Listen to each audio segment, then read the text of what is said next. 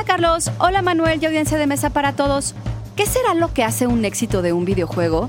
Destacado por su peculiar estilo inspirado en los viejos dibujos animados de los años 30 y por su extraordinario nivel de dificultad, Cuphead resultó un éxito inmediato al vender más de un millón de copias a tan solo dos semanas de su lanzamiento.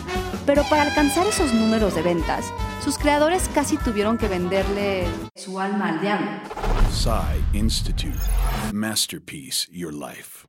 Cuphead es un videojuego canadiense desarrollado por estudio MDHR en el que el jugador debe enfrentar una serie de enemigos para poder pagar una deuda con el diablo.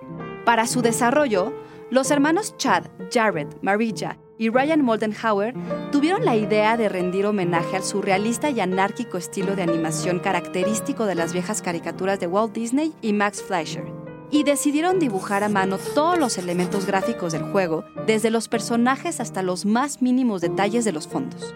Este proceso tomó algunos años, 17 para ser exactos. Las buenas ideas necesitan tiempo para florecer, y esto nadie lo tiene más presente que los desarrolladores independientes de videojuegos.